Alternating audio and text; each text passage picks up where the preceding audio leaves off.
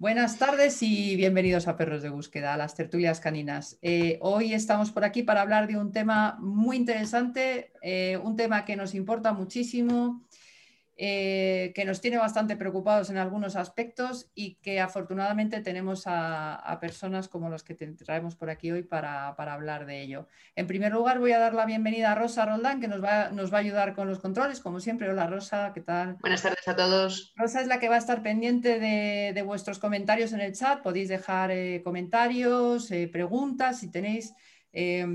nos tenéis que seguir, el otro día nos lo preguntaba alguien, para poder comentar hay que, hay que ser seguidor, ¿vale? Eh, nada más que le dais a seguir a la página y ya podéis comentar. Entonces, pues ya que tenemos a Rosa presentada, vamos a ir a presentar a quienes tenemos por aquí, porque hoy eh, está con nosotros dos personas que pertenecen al Servicio Cinológico de, la Guardia Civil, especializados, digamos, en la unidad de, perros detectores de cebos envenenados. Tenemos a, a Fernando Jiménez. ¿Qué tal, Fernando? ¿Cómo estás? Hola, muy buenas tardes, muy bien. Aquí estamos para explicar y, y ayudar en todo lo que podamos. Y, gracias, y gracias por estar por aquí. Fernando es el jefe de la, unidad. Eh, desde hace poquito, ¿verdad, Fernando? ¿Llevas así es, así es, llevo un poquito tiempo, llevo unos mesecillos y bueno, y ahí tengo a Dani, que es el, el que realmente conoce bien la especialidad y yo, pues bueno, aprendiendo con ellos. Perfecto, pues Dani, Dani Garrido, también te presentamos a ti, aunque a ti te conocemos, pero te presentamos a los demás, aunque todo, casi todo el mundo te conoce a ti. Pero bienvenido, Dani, ¿qué tal? ¿Cómo estás? Muchísimas gracias, muchas gracias por, eh, la invitación, Isabel, y nada, a ver si podemos aclarar las pocas dudas que, tenga la gente. Pocas, pocas, muchas, mucha preocupación creo yo que, que hay con este tema, ¿verdad? Eh, este, esta unidad es eh, una unidad, os lo explico a todos, ya lo he comentado, es una unidad especializada en detección de cebos envenenados, es decir, eh, pues lo que es poner un cebo para que, para que con veneno para matar, ¿vale? Em, me gustaría que explicarais vosotros un poco cuál es vuestra, cuál es el objetivo de, de esta unidad y lo contáis muchísimo mejor que yo. Fernando, si quieres tú nos cuentas cuál es el, digamos, el, trabajo que hacéis, cuál es vuestro, vuestro objetivo en esta unidad. De, bueno, pues, principalmente nosotros estamos a nivel central, eh, está compuesto, somos cinco guías, eh, y luego a nivel periférico eh, hay otros tres guías que son en la zona de Galicia, en la zona de la Comunidad Valenciana y en Sevilla. Y bueno, lo que intentamos es un poco, pues, en algunos casos prevenir pues este tipo de actos delictivos, porque perjudica muchísimo el medio ambiente. Y bueno, y en otras ocasiones, pues intentar eh, atrapar a los que hacen este tipo de cosas que, ya te digo, destrozan el medio ambiente. Y esa es nuestra labor principal. Y nos apoyamos con nuestros perretes, con nuestros perros que son los que realmente nos ayudan a, pues, a detectar y a, eh, a recoger indicios que nos lleven a, eh, en última instancia, pues a, detener a los autores de estas. Porque no solamente eh, buscáis, digamos, lo que es eh, eh, cebos envenenados, o sea, ¿qué, es lo que buscáis realmente, Dani? ¿Cebos envenenados, veneno? o también sé que hay por ahí algunas cosas más ¿no? que pueden estar metidas. Bien, nosotros fundamentalmente lo que buscamos es el, como ha hecho el sargento Fernando, es el, tóxico, el tóxico eh, en un soporte cárnico, lo que llamamos cebos. Y eh, independientemente de, ese cebo, que puede ser envenenado, ¿no? ahora, ahora lo explicaré, también nos dedicamos a, localizar medios y artes prohibidos, como son lazos, cepos, jaulas trampa, que en definitiva va todo relacionado eh, con la misma autoría. nos hemos dado cuenta que la persona que pone cebos, lo hace en una determinada época del año y luego en otra determinada puede poner cepo o pone trampa, pero que vamos, que va unido y entonces eh, a lo largo de, los años que vamos trabajando también nos hemos o nos estamos dedicando a, localizar estos medios y artes prohibidas. Y, solamente en zonas eh, rurales o también en zonas urbanas? porque me parece a mí que hay un par de diferenciación, digamos, o dos maneras de, de poner venenos. Eh, bueno, más adelante lo querría tratar, eh, pero eh, digamos que venenos se pueden encontrar en zonas rurales y en zonas urbanas, por desgracia, que hay gente que también lo pone. ¿Es así? ¿Trabajáis en las, en las dos, digamos, modalidades o en las dos zonas, en las dos diferentes zonas? Sí, sí, sí. Eh, nosotros lo que, lo que hacemos es cubrir el aviso del veneno, independientemente que aparezca en un parque o aparezca en medio del monte. No, diferenciamos eh, la salida ni la forma de trabajar. Ya. Y cuéntanos, Dani, ¿qué es lo que busca el perro realmente? ¿El, veneno? Qué peligroso, ¿no? no sé si eh, realmente el perro le hemos asociado una serie de, olores, de productos que normalmente, o la mayoría de los que buscan, que ya están retirados por su alta toxicidad y por su alta peligrosidad. Entonces lo que le, hemos enseñado a nuestros perros es a detectar esos productos eh, en un envase, digamos, original y eh, impregnando un soporte cárnico.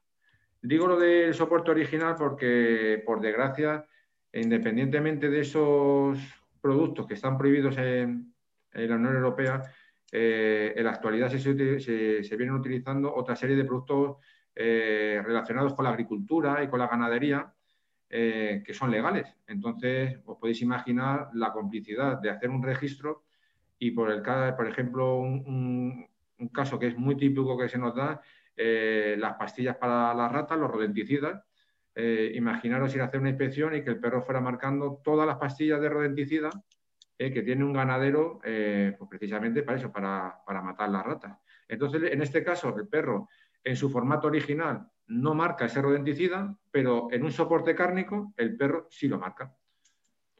Entonces, diferenciamos esas dos modalidades. Sobre todo con productos legales. Con productos prohibidos, lo marca sí o sí, esté en el cebo con carne, esté solo un animal o esté en un bote guardado. Eh, hay una serie de productos que lo tienen a fuego grabado y son los más peligrosos y los más, más utilizados, por desgracia, en, nuestro país. Oh, qué complicado. Eh, ¿Cuántos, eh, habéis comentado el número de perros que teníais? ¿Qué tipo de, razas tenéis? no, primero, quería preguntaros, ¿cuánto tiempo lleva funcionando la, la unidad? Porque Dani, tú llevas un porrón de años ya, ¿no? Con, este pues Nosotros creamos la unidad y yo llevo desde la creación desde el 2007, Isabel. Madre mía. son 14 años creo que, voy a hacer ahora y la unidad 14 años funcionando. Y Durante todo el año durante todo el año y salís, eh, porque yo cuando hablo contigo, cuando quiero hablar algo contigo, que lo primero que tengo que decir es que siempre has estado, eres viejo amigo de esta página porque siempre has sido una persona muy participativa y, que siempre has querido colaborar con nosotros cuando te lo hemos pedido, pero que yo sé que alguna vez que te he llamado, lo que sea, no, pues estoy en, pues por todas partes de España, ¿no? Porque aunque tenéis esto de las unidades que tenéis ahora, Fernando, que nos comentabas, eh, aún teniendo unidades, tenéis que llamar a veces a otras unidades de otros sitios o las vais, o cómo lo, o es que cada vez tenéis más y antes no había, o, cómo Bueno, están haciendo un poco estratégicamente porque a veces eh, hay tantas salidas y tantos avisos que no damos abasto. Entonces la única manera, bueno, al final, pues a través de, la experiencia y demás, pues nos hemos ido cuenta, dando cuenta de cuanto estratégicamente en el, territorio español nos repartamos, pues podemos cubrir un poquito más eh, el abanico de posibilidades que nos pueda plantear pues que aparezca un caso en Galicia eh, y en Andalucía o en Barcelona. Es un poquito eh, estratégicamente para poder cubrir un poco más el abanico de posibilidades. Porque a veces es inmediato, tenemos que ir muy rápido y bueno, es, es imposible si no fuera así, si no fuera esa, digamos, distribución que está un poco ahora sí en el aire, pero bueno, que se irá ampliando seguramente con el tiempo. ¿Y, esto de Antitox qué es? ¿Quién me lo puede contar? Antitox. Antitox. Pues Antitox es una operación que se viene haciendo, pues mira, este año ha sido eh, su, su, edición novena. Eh, llevamos nueve años con Antitox. Anteriormente eh, lo que se hacían eran operaciones centralizadas en una zona. Pues se hacía una operación, empezamos con Valle del Tietar, que cubría pues, lo que viene diciendo el nombre, eh, la zona desde Ávila, bajábamos a Extremadura, eh, mm, cubríamos una otra operación con Operación Siberia, con la Siberia española que tenemos, y nos dimos cuenta que, el problema, como era a nivel nacional, pues qué mejor forma de crear una operación que estuviera abierta durante todo el año y que en cualquier época del año los compañeros del SEPRONA, que son los que nos requieren, eh, pudieran eh, optar de nuestro servicio y de esa forma se creó Antitos. Es una operación que se hace a nivel anual y durante todo el año las comandancias que tienen una incidencia de veneno nos avisan teniendo prioridad sobre el resto de otras comunidades. ¿Este año lo habéis eh, lanzado? No lo, he visto este año. Sí, precisamente hoy, eh, bueno, Fernando lo puede decir. Cuéntanos. Sí, bueno, eh, estamos pues un poco organizando lo que va a ser este año. El año pasado con la pandemia se tuvo que cortar, bueno, pero al final se fue un poco a los servicios según iban requiriendo, casos que iban surgiendo y este año, pues bueno, estaban un poco eh, coordinándose con el SEPRONA y a nivel de, bueno, a nivel de, todo el territorio español, eh, un poco a demanda y luego pues irá en función de la zona donde más, más incidencia haya y demás, pues irá gestionando prioridad y se irá saliendo a esos sitios eh, por semanas y así iremos corriendo y hasta que intentemos pues, abarcar un poco todo, toda la causística que se nos dé en todo el territorio nacional. Madre mía. Eh, estaremos atentos para, publicarlo, que sí, todos los años estamos intentando estar atentos para publicar alguna cosilla.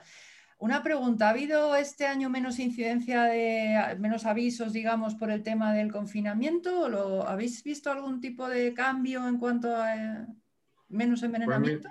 Pues, este año, por desgracia y para nuestra sorpresa, ha sido eh, el, la mayor estadística de detenidos en los últimos 14 años de, bueno, desde la creación, eh, ha sido este año el peor año de, eh, para ellos. Para nosotros ha sido el mejor porque hemos cogido a, han superado las 100 personas eh, en todo el territorio nacional de las que se han investigado o imputado y luego han sido, creo que han pasado los 1.100 artes eh, requeridas incautadas a nivel cepos, lazos, armas, redes, veneno. Este año, aprovechando la pandemia, han visto que había menos vigilancia y a final de año ha sido cuando hemos tenido más trabajo y hemos ido eh, actuando más. o sea que aprovechando que, estábamos todos confinados, pero quizá más los rurales, ¿no? Porque los casos urbanos, que de eso quería yo hablar antes, los casos urbanos, por desgracia, es la lacra esta que sabes, Dani, tú lo sabes, que tenemos una página también eh, para alertar, digamos, de los... Eh, de los se nos ha ido, Dani. Dani, se te ha ido la cámara. vale, vale, perfecto, perfecto. Eh, eso que tenemos la página de alertas de venenos para avisar, digamos, donde la gente avisa de que ha encontrado un veneno en una zona urbana o rural, da igual, pero en general en esta página lo que nos encontramos es que son avisos de alertas de zonas urbanas, lo típico de los, eh, las salchichas con, con eh, clavos o, los, o, la, o el, eh, matarratas o, o, estas cosas. E, eso me imagino que sí que ha bajado, ¿no? Porque por lo menos en la página sí han bajado las, los avisos, aunque ha habido, aunque se seguía sacando a los perros, pero, pero quizá en, en rural la gente estaba como más, eh, aquí no viene nadie, podemos hacer lo que queramos, pero en urbano, ¿habéis notado también algún descenso? ¿Habéis notado Este año sí, el, tema de urbano ha sido, bueno, por lógica pura, porque eh, la persona que no tiene perro no podía salir a la calle, entonces, por mucho que le molestara, no podía poner veneno. Claro. Porque lo ponen, ¿tú crees que lo ponen por eso? Porque, porque bueno, es lo que pensamos todos, porque molestan. es que ahí tenemos una controversia con el tema de esta página. Yo tengo una duda y es, eh, alguien nos comentaba alguna vez y creo que podría tener razón, que a veces el hecho de informar sobre el tema de venenos puede dar ideas a lo, típico. Cuando se habla de algo, hay quien te dice, mejor no habléis de ello porque estáis dando ideas a que no lo hubiera pensado. ¿Qué os parece eso? ¿Qué, qué, yo creo que se equivocan. Fernando, dinos, dinos. Lo que, dice, el sargento Fernando, en España está todo inventado ya. Somos una, tenemos una cultura de picaresca de, ir a lo peor que no nos van a enseñar nada. Vamos. Más con el tema del veneno, que, hasta hace cuatro días estaba fomentado por la propia administración. Fomentado por la propia... Pero para... ¿Y eso? Sí, en España teníamos hasta hace, no sé si fue hasta el año 82, eh, como empleo o como oficio la figura del alimañero. Y era una persona que se dedicaba a poner veneno, eh, el veneno que le daba la propia administración, el antiguo Icona, eh, y pues se dedicaba a eso, a matar lobos, a matar águilas, a matar córvidos. Era una figura legal, recompensada, remunerada, y vamos, de hecho, mucha de la gente mayor que nosotros hemos o venimos cogiendo son eh, hijos o nietos o, los propios eh, antiguos guardas o envenenadores que, en su día eh, se dedicaban legalmente a esto. Es, es, que es tremendo eso. Y eso, ¿creéis que, o sea, porque no sé, yo tengo la sensación, y soy muy, muy ilusa, de que muchas veces es por ignorancia, por no saber el daño que se puede causar, digamos, a nivel en la cadena trófica y todo esto, que es lo que lo que ocurre. O sea, aparte de cargarte al animal en cuestión, es que te, ¿no? Ese es un problema, ¿no? Que si tú pones veneno, o sea, si alguien pone un veneno para matar al zorro que viene a matar a sus gallinas, por ejemplo, el problema es que ese zorro muere y el zorro se lo comen los buitres, ¿no? Y los cuervos, y no. Es, ese es el tema, ¿no? ¿Creéis que realmente es por ignorancia? O por, o por dejadez, o sea, me da igual, yo pongo el veneno y a mí me da igual lo que pase yo, pienso que, bueno, ignorancia en parte, pero claro, él mm, se quita el problema y luego no ve lo que eso genera, porque claro, eh, poner veneno, que muera un zorro o que muera una limaña X, y como estamos hablando, son venenos muy potentes, este animal muere, lo coge otro animal y es una cadena que al final hasta que esto desaparece. Y yo creo que la gente no es consciente del daño que hace, muchas veces, no es consciente y la verdad que, vamos, que genera un daño grandísimo porque pueden morir animales, pueden... Entonces, pues yo creo que es un poco ignorancia. Sobre todo la gente más mayor, muy dice Dani, de, que venga de familias que eran envenenadores en aquella época, y ellos se quitan el problema del medio con eso y, no son conscientes del verdadero eh, problema que genera. Entonces yo creo que es más ignorancia. Entonces, Dani, si estás conmigo o no, piensa otra cosa. Sí, eh, hay un tanto por ciento eh, que, además que coincide en el espacio-tiempo con gente, tú, de, muy avanzada edad, que lo llevan haciendo y lo vienen viendo haciendo de sus antecesores y lo ven como algo normal. De hecho, eh, se lo explicas y, es que no lo entienden. No lo entienden porque ellos están defendiendo lo suyo, están defendiendo su gallina, su, ternera, su cordero y, saben que es la única forma que tienen entre, para ellos de acabar con el problema. Sí, en parte es comprensible, porque si alguien tiene un problema, claro, o sea, puedes entender esa manera de pensar. O sea, que realmente haría falta mucha más información a ese nivel de, ¿no? De, pues eso, que, se hicieran campañas informativas en altas esferas para la televisión. Por, ejemplo, en este caso, por ejemplo, la Junta de Andalucía hace unas campañas extraordinarias de concienciación precisamente con gente de, de un entorno muy cerrado y muy rural. Gente que, que, vive medio aislada todavía con sus rebaños de cabras y ovejas en la sierra y se dedican precisamente a eso, a esa concienciación en bares, en, en, recintos donde se juntan con el ganado para hacerles ver que, que hay otra salida al, al, veneno. También esa gente es un tira de aflojas. Yo te digo no pongas veneno, pero te voy a fomentar o te voy a ayudar o te voy a dar una subvención para tú hacer un corral y guardar el ganado.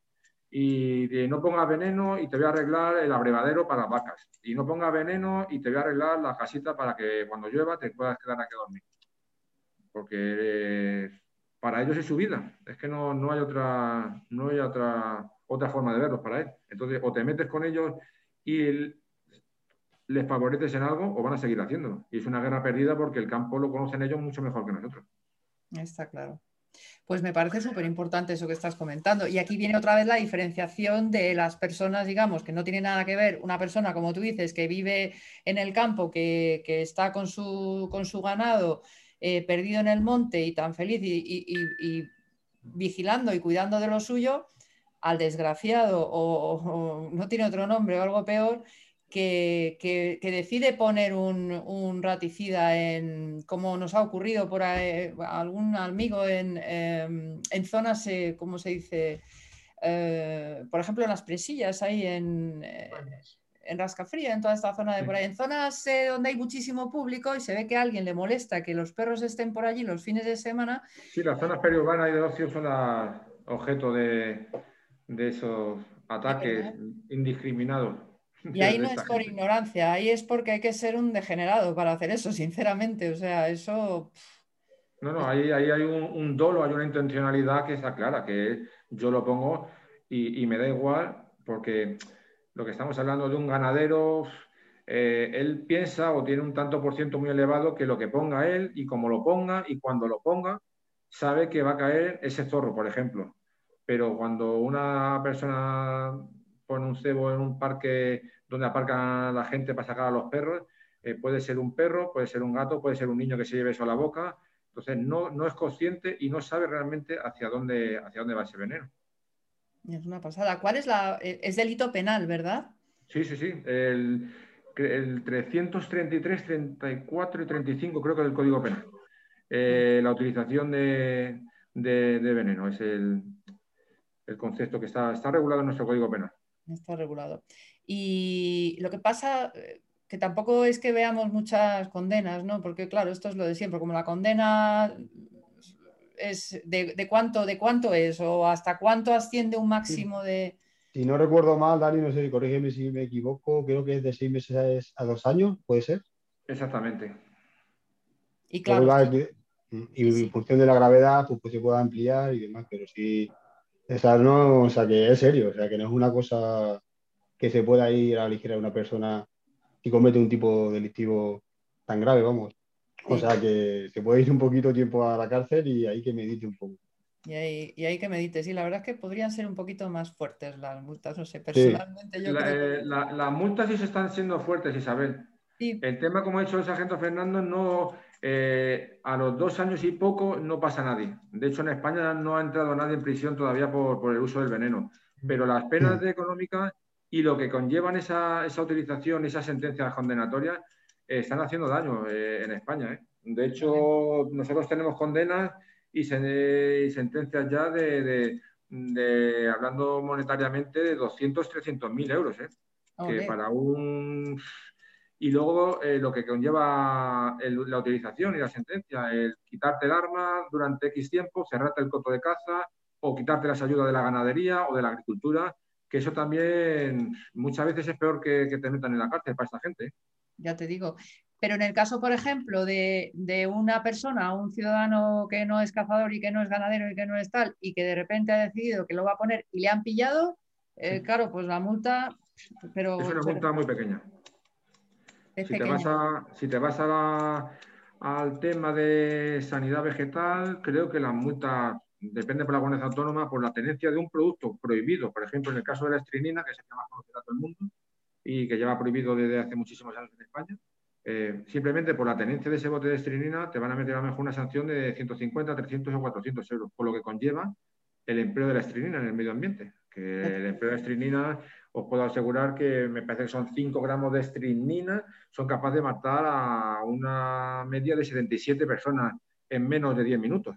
Entonces, la tenencia y la utilización van a ser eh, sanciones económicas que no van a llegar a, por la tenencia, ahora, demostrar que estaba poniendo ese o, lo estaba empleando con ese fin, que es más, más, más delicado y más difícil, pero solamente la tenencia es eso, una De hecho, ahora las ONG, W, Life y, todas las ONGs que tenemos en España, eh, creo que ha salido ahora un proyecto de ley y, o, están en borrador para que la tenencia se considere ya de una serie de productos en España se considera una infracción grave, muy grave o incluso delito de la, de la... Porque ya te digo que yo te puedo, dar una referencia de las cantidades y la mortalidad de estas cantidades y os, mm, mm, os llevaréis las manos en la cabeza. Muchas veces son productos que, que, más peligrosos que incluso el gasarín y, y, y vamos, mm, es increíble. Eh, pues sí, que es increíble. Es que de entrada yo creo que debería estar prohibido lo de comprar veneno. O sea, no sé. No, ya te digo que hay muchos, hay muchos. De hecho, los tres, los tres más utilizados en España desde el 2004 están prohibidos en la Unión Europea. Pero claro, tenemos países como Marruecos, tenemos países como eh, Sudáfrica, que, hay una, afinidad y una continuidad y una eh, ida y venida tan que nadie va a pensar que una persona... Hace poco, bueno, de esto este año, los compañeros de guías caninos de Sevilla han cogido una persona que lo traía de Francia. Lo traía de Francia. Así que... el tema, no, es, complicado. Eh, vamos a hablar de, perros. Eh, ¿Qué razas de perros tenéis en general en, la unidad? Sí, bueno, ¿qué razas tenéis?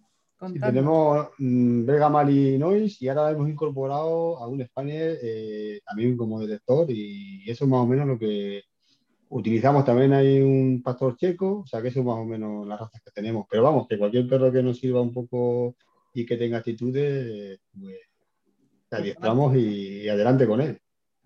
Y Dani, ¿tú qué perro tienes ahora? Yo tengo, sigo teniendo a Tietar, mi belga ya con 11 años. Eh, buen perro, buen perro, Dani. Y, si lo veis, es una pasada. Y ahora estoy preparando, estoy con otra perrita, otra Mali, eh, que se llama Mora, que va a ser la sustituta, que en este año ya tendré que hacer eh, el cambio.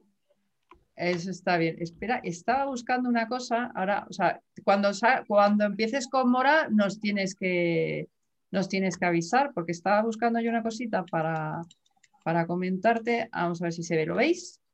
Mm, no. Espera, ahora. Ah, es que esto, esto fue el 21 de abril de 2018. Este eres tú, Dani, con Tietar, ¿no? Con Tietar, sí, sí. Cuéntanos. Pues ese ha sido uno de los, vamos, para mí, de, las satisfacciones más grandes que por Tietar, no por mí, que, me he llevado desde que estoy de guía canino. La verdad es que no me lo esperaba y fue una alegría enorme que lo reconocieran como mejor perro de, trabajo de, ese 2017. La verdad es que es una pasada, Tietar. Para mí, vamos, mm, es que no puedo hablar Mira que me costó ese vínculo entre él y yo, tuvimos un conflicto que estuvimos a punto de, ir como pimpinera cada uno por nuestro lado, pero vamos, al final no me arrepiento de haber peleado por, él. Pues mira, eso, eso que has conseguido, ¿cuántos años tiene ahora? Va a ser 11. 11 años.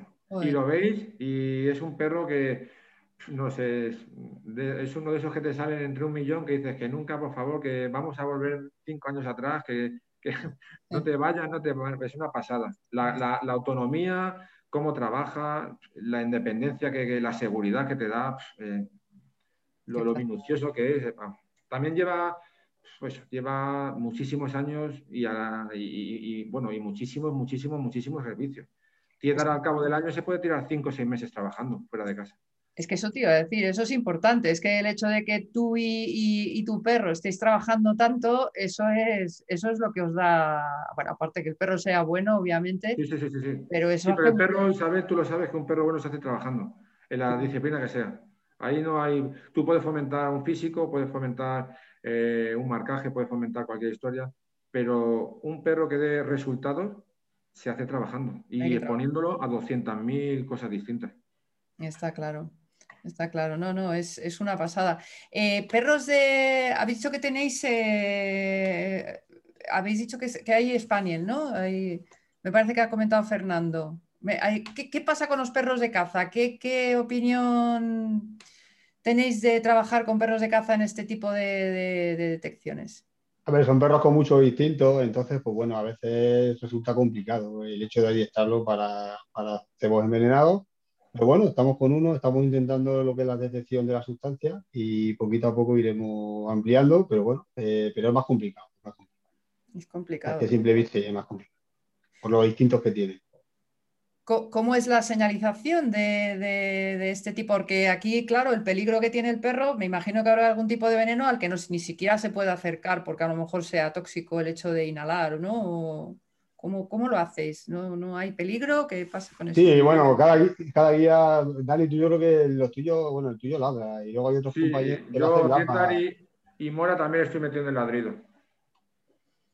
Que, detecte el veneno, el animal con veneno, bueno, lo que nos comentabas al principio. Nosotros, eh, la verdad es que no, no forzamos un marcaje en el perro, Isabel.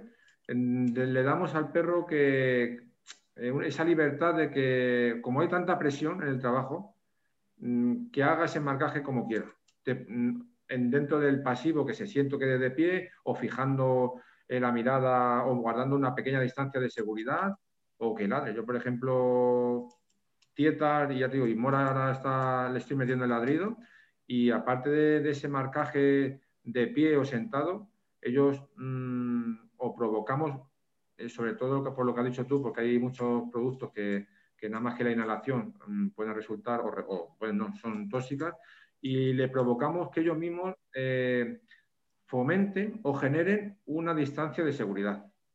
Y es un trabajo que cuesta, pero a base de exposiciones con, y variando las cantidades, al perro le haces ese pequeño rechazo y esa pequeña que se retire para que no haya problema.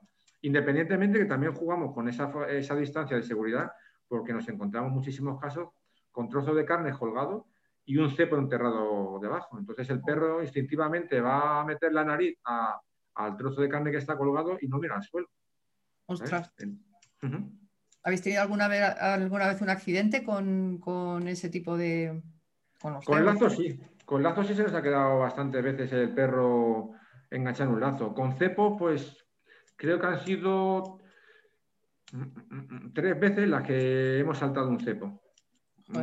Eh, un compañero, bueno, el, envenenador en este caso se arrepintió y avisó cuando el perro ya estaba entrando en, un pasillo hecho mm, con un final de cebo y cepo y lo pudimos sacar. Mm, en otro caso lo activé yo pisándolo en la cadena y, en el otro en otro fue Tieta precisamente en Mallorca que por una mala... no lo puso bien y, se, veía el cepo enterrado.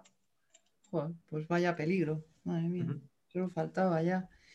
Rosa, ¿tenemos alguna preguntilla por ahí que quieras comentar? Y pues vamos... Teníamos preguntitas eh, de Marcos, de Marcos Cordero, eh, sobre, bueno, sobre estricnina, que ya habéis estado comentando sobre los tóxicos que os podéis encontrar eh, en el día a día. Eh, se interesaba por la estricnina y por el anticongelante de vehículos, eh, si, habían, si se habían encontrado cebos de este tipo y, bueno, pues cómo habían actuado los perros eh, por el tema del olor dulzón, porque es lo que caracteriza al anticongelante. Esta era una pregunta y luego nos lanzaba otra que era interesante sobre los detenidos que, que se habían producido en esta última época eh, se hablaba de 100 detenidos y nos pregunta, ¿se envenena más o se investiga más o con más medios o hay más implicación de las administraciones? Eso, pues o Fernando Dani que nos quiera contestar. Esas son las que pues tenemos. En el tema de, los venenos, de cómo actúan nuestros perros, eh, nuestros perros actúan igual siempre que hay un cebo, independientemente del tóxico que haya porque es lo que se estaba hablando antes. En el caso que ha dicho del anticongelante, solamente lo va a marcar cuando va en un soporte cárnico. Eh, no lo va a marcar ni en un coche, ni en una nave, ni en un almacén, ni en una tienda, porque sería una locura, a ser un producto legal. En el caso de estrinina, pues exactamente lo mismo. Él va a detectar un tóxico dentro de un, trozo cárnico, entonces no o dentro de un animal. Entonces, para el perro sabe que eso no es natural, que ese olor no es natural Incluso puedo asegurar que nuestros perros eh, marcan cebos que, con tóxicos que no tienen asociados, porque saben que no es algo que debe de estar ahí y la experiencia de tantos servicios te hace que se comporte mm, igual o muy, muy, muy parecido como si lo tuviera localizado. Entonces, a la pregunta de los detenidos, evidentemente se, se sale más al campo y se investiga más y hay más medios, perdón, y hay más implicación por parte de las ONG, de las administraciones, la gente con las redes sociales hacen o ayudan mucho. ¿eh? Esa, antes no pasabas por el campo y, te enterabas si lo comentabas a lo mejor en el bar. Hoy en día pasé a un hombre por el campo y ve un, una rapa debajo de, un árbol y enseguida hace la foto, la cuelga y, eso también hace que nosotros nos activemos y los o gente medioambientales también entren en, acción. Sí, hay que dar un poco más campañas de concienciación de la gente a través de las redes sociales y demás, y la verdad que sí, eso se va, influye en que nosotros podamos eh, tener más actuaciones y poder erradicar esta lacra. La verdad que eso sí se notado. Eso dice Dani, es cierto. Eh, una pregunta que tenía por ahí de, de, una persona que conocéis, que se llama Pilar, que no la he visto por ahí, no la he visto a Pili, Eh, pero bueno, preguntaba si hay más incidencia de animales, em, o sea, la, incidencia, digamos, de casos de animales envenenados, si se da más entre animales eh, silvestres o domésticos. Sí, más casos. silvestres. Sí. De hecho, de hecho, perdón Isabel, eh, los comienzos de las campañas de veneno se hacían para el tema de, y los protocolos de veneno se hacen para el tema de fauna silvestre, no fauna doméstica. La fauna doméstica lleva un procedimiento de actuación totalmente distinto al de fauna silvestre. Por ejemplo, si a una persona se le muere el perro, esa persona es la, propia persona la responsable de costear los análisis toxicológicos y veterinarios y de presentar esas pruebas y la denuncia a un cuartel de Seprona. En el caso de una especie silvestre, es la administración la que pone eh, los medios y se costea y la costea la, la investigación y todo. Eh, ¿Tenéis eh, también habéis tenido algún caso de qué tipo de animales habéis, habéis digamos, encontrado? Porque aparte de lo típico, estos depredadores, me imagino, ¿no? De zorros, de pues, comadrejas y todas estas cosas. O, los, sé que muchas veces aves, por lo que se ve en las noticias, sobre todo da la sensación que hay más eh, rapaces, ¿no? Y, todo este tipo de animales. ¿O es que sale más en las noticias porque es más llamativo? ¿O como la foto que tenemos en tu cartel, que sales tú con ahí un par de aves, que es una pasada, que, es una verdadera pena? Pues es que el ave se ve más, se ve muchísimo más un cuatro milanos con las alas abiertas que una garduña o una comadreja eh, entre la maleza, Isabel.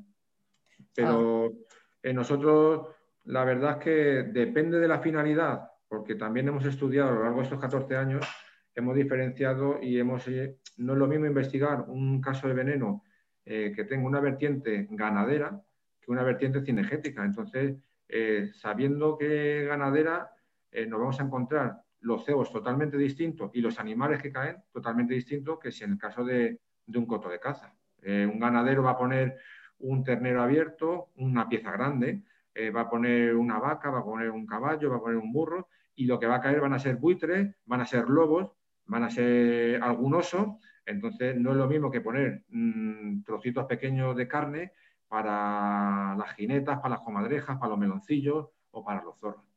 ¿Qué pasa con las rapaces? Que las rapaces, al ser oportunistas, ya, ya estar ahí desde arriba, ven esos trozos o ven esa, ese bocado, es decir, vamos a, aprovechar, pero vamos, mm, la mayoría son mamíferos y las aves son pues, el efecto secundario, por así decirlo. Has comentado el tema del oso. Eh, hubo una noticia por ahí de un oso que apareció muerto y estuvisteis allí trabajando, ¿no? Me imagino que sería por Asturias. Eh, eso fue el último oso que Bueno, este año han desaparecido unos cuantos osos.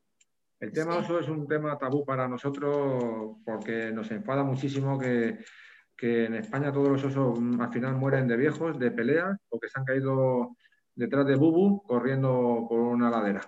Entonces, ahí andamos peleando a ver cuándo realmente aparece un oso envenenado. Esta vez parece que el oso del Valle de Arán, que es al que tú te refieres, que es Kaiju, me parece, o creo que se llama no, Kaiju o Kaiju o algo así, eh, que por lo visto ha muerto por anticongelante o, ah. o algo así. Eh, estuvieron los compañeros del Valle de Arán, de los agentes forestales allí, allí trabajando. Pero sí, la verdad es que las incidencias de oso no han llegado nunca a buen término para, nosotros. Nunca hemos sabido qué ha pasado realmente con esos osos. Siempre ha sido lo que digo, han sido o muertes por viejo o por, o por, o porque se han caído. Hemos tenido un par de casos que ha sido por tiro, ah. pero poco más. Sí, pero claro, estas noticias, cuando hay oso de por medio, pues es como muy mediático y me imagino que hay eh, el tema ¿no? llamará más la atención y bueno, y también. Pero bueno, también está bien que se hable del tema para que así volvamos a lo que hablábamos antes, que haya más información y que los que no lo saben o no son conscientes que por lo menos se, den por, Estaba viendo ahora estas fotos, ¿las habéis visto lo que he compartido? Sí, sí, Estaba viendo que salía la última foto que no he querido parar, parar ahí, era de la playa de Poyensa, si no recuerdo mal, porque ahí eh, al parecer, en las playas en, sobre todo cuando llega la temporada, bueno, antes del verano, por ahí, ¿no? Yo creo, cuando no hay gente por ahí, yo creo que empieza como la, la lucha eterna de que no queremos perros en las playas y entonces esa debe ser una de las molestias para algunas de estas personas que se dedican a poner veneno. Pues fíjate, eh, Isabel, a Pollés hemos ido dos o tres veces, Mallorca, y es una playa para perros. Sí, es, que me una playa para perros, no es una playa, eh, vamos, donde tienen la preferencia el uso y disfrute de gente que va con perros. Fíjate, eh, la controversia de decir, joder, si, si esto es para nosotros, iros a otra playa, no vengáis aquí a, a, molestar, vamos. Bueno, en este caso somos nosotros los que hemos molestado a, o hemos invadido esas playas. Es una playa para perros, sí. Sí, es que además el, tema, mira, porque esas personas sí que ven eh, teles y sí que ven medios y sí que, eso sí que no son ignorantes. Eso saben perfectamente a lo que se enfrentan. Yo, sinceramente, por eso pienso que habría que aumentar ese, castigo entre multas y, y, y ¿cómo se dice? Y la, y la pena, o sea, la pena de cárcel, porque es que yo creo que es la única manera de que alguien tenga miedo realmente, porque pensar, no quiero que haya perros, voy a poner veneno, aparte de lo que habéis comentado, el tema de que se lo puede comer un niño, estamos hablando de una playa, de que hay niños jugando por ahí, es que hay que, hay que estar muy descerebrado. ¿Qué, hacemos si nos encontramos eh, con alguien poniendo veneno en el campo o donde sea? O sea, si tenemos la seria sospecha de que hay alguien que esté poniendo y, lo, pillamos lo vemos. Pues yo creo que es sencillo, llamar al 062 y ahí ya la atenderán, le dirán cómo tiene que actuar e intentar, pues bueno, pues, mantenerse al margen porque tampoco merece la pena enfrentarse con la persona que lo esté haciendo. Para estamos nosotros y ya estáis el sensato, llamar al 062 y nosotros pues ya le diremos la forma de actuar. Llamamos al 062 porque ahí siempre tengo la duda. Al 112, al 062, ¿a, a quién llamo? Yo creo que siempre hacer el 62. A ver, eh, te puede saltar que estés en una zona urbana, pero bueno, no va a ser el caso. Va a ser normalmente en el campo. Eh, te lo digo así porque cuando tú llamas al 112, siempre eh, hay, más, hay más dilatación a la hora de actuar nosotros. Ellos se ponen en contacto con nosotros, tenemos que localizar la zona donde nos llaman. Y sin en cambio, cuando tú llamas a 062, directamente hablas con compañeros, o sea, que están bien en la zona donde sea, ¿no? En Toledo, Madrid, conocen perfectamente la zona y van a ubicar a esa persona y qué equipo puede llegar lo máximo con menor tiempo, eh, con mayor rapidez, vaya, ya sea el Seprona, Rural, quien sea. Lo importante es pillar a esa persona, luego ya pues ir actuando o ir al equipo especializado que tenga que ir, pero por lo menos que no, que no ponga más cebo y que le podamos ver y le podamos pillar. ¿Podemos grabarle? sin que nos vea. Yo aconsejo que no. O que nos vea. Que no nos vea. Pero es legal. Yo puedo grabar a una persona en la calle poniendo veneno sin que me vea. O sea, ¿es legal o no es legal eso? Puedo grabar aquí en la calle? Luego lo va, lo va, a interpretar un juez, Isabel. No va a interpretar la Guardia Civil. Tú puedes grabar y puedes estar diciendo que estaba grabando el árbol que había detrás justamente de esa persona que estaba poniendo veneno porque te gusta mucho el árbol y eres un fan del pino piñonero de especie de, la, de parla, porque es que te encantan los pinos de parla. Pero eh, luego el juez es el que tiene que decir, ah, pues sí, mira, es que ah, pues no me había fijado yo que grabando el pino había un señor de rodillas. Y luego te digo otra cosa, Isabel. Eh, ¿Tú qué estás grabando? ¿A un señor poniendo o quitando cebos? Claro, claro. Tú de tu distancia puedes asegurar que ese hombre interactuaba y sacaba de una bolsa un trozo de carne o metía lo que se encontraba en esa carne, porque el hombre era un ecologista y un, amante de los animales espectacular. Decía, no, no, mire usted, sí, sí, yo estoy grabado, ese soy yo. Fue el día tal, a tal hora, porque es que yo vi que había cebos en el campo y fui quitando los cebos. No lo estaba poniendo. La acción de poner o quitar, ¿quién lo interpreta? Ya. Ese, ese, tema es muy complicado porque además hemos visto alguna vez en esta página que comentaba de las alertas de veneno eh, que ha ocurrido que de repente alguien ha visto a una persona y además han descrito a la persona, a una o a dos personas. Eh, hemos visto una persona que tenía, pues yo que sé, una señora mayor con unas bolsas, no sé qué. Digo, joder, tened cuidado con eso porque es que, mm, como que vamos a linchar a la persona, ¿sabes? da un miedo eso. Claro, hay muchas hay muchas formas de actuar y una de ellas, eh, yo siempre digo, yo ahora mismo, como Dani, somos guardias civiles y encontramos en la calle un acto delictivo y yo tengo la obligación de actuar, ¿vale? Eh, pero si voy con mi familia, voy con... Lo mismo no puedo actuar enfrentándome al malhechor. Entonces hay muchas formas de actuar, pues llamando a los compañeros, eh, cogiendo el máximo dato, mm, de datos posible, eh, no sé, pero el hecho de que un ciudadano particular se enfrente a una persona que puede, de una, de una cosa que es grave, puede acabar en otra cosa peor, porque esa gente, no sé si Dani está conmigo o no, suele ser gente también un poco agresiva. Exacto, entonces es mejor eh, coger los detalles que pueda, llamar a 062 y no complicarse más, porque la verdad que de una cosa que, que grave se puede convertir en algo peor. Entonces nos llama ya a nosotros y nosotros nos encargamos de, actuar y, y encantado, vamos. Y no tocar nada, ¿no? Lo de siempre, no tocar por supuesto. Pero habrá que quedarse ahí porque ese es otro, otro dilema que surge. Si yo no toco nada, el veneno se queda. ¿Me tengo que ir? ¿Qué hago? No, no, en ese caso, lo, lo que ha hecho Fernando, a 062, muchas veces incluso si los compañeros de SEPRONA no pueden actuar, eh, la coordinación entre agentes medioambientales y SEPRONA hace que, se pueda acercar un agente medioambiental de la zona y, se, y luego haya un traspaso de diligencias. Se pongan en, contacto entre ellos dos, incluso la policía local. Yo tengo tenemos caso de haber ido la policía local eh, del pueblo tal y haber ido al parque, haber ido recogido la... Como hay un protocolo de actuación ya para recogida de muestras, es tan fácil como que a la hora de, contactar nosotros con ellos o ellos con nosotros, decir, pues mira, tenéis que cogerlo de esta forma, de esta forma, de esta forma. Lo suyo, claro, si tú lo estás viendo es eh, no tocar nada, avisarlo lo antes posible y, que la gente no se acerque a, la zona, claro. Por lo menos a lo que tú estás viendo. Si luego al otro lado del parque o en el campo hay más, eh, tú lo que no estás viendo. Eso de que muchas veces también yo lo entiendo, lo voy a tapar con piedras y luego vengo y no era aquí, no era allí, era esta piedra. O, lo deja muy claro que hoy en día con un móvil eh, sacas unas coordenadas y, es súper fácil. Eh, y si por lo que sea te tienes que ir, crear una zona de seguridad a ese cebo. Piedra grande, eh, bien señalizado.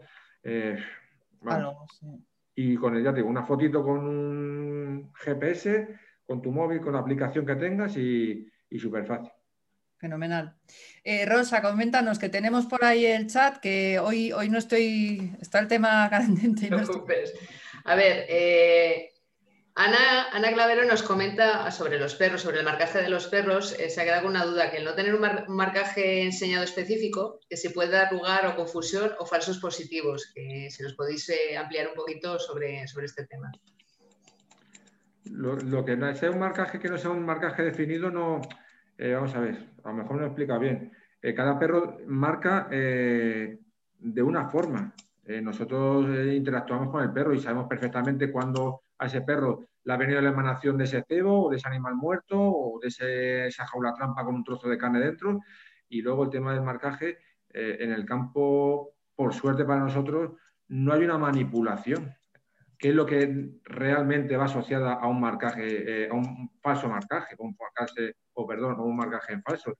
Eh, ahí el perro o marca y tú te acercas y hay un cadáver o hay un trozo de, carne o no hay nada que pueda eh, confundir al perro. Aquí no hay nada. Hombre, si te vas a un, parque después de un cumpleaños y hay 400 bocadillos de los niños y los sándwiches de nocilla, pues dices tú, a ver de los sándwiches de nocilla, ¿cuál es el que tiene veneno? Pues a lo mejor sí, pero en mitad del campo, mm, vamos, marcajes falsos, no.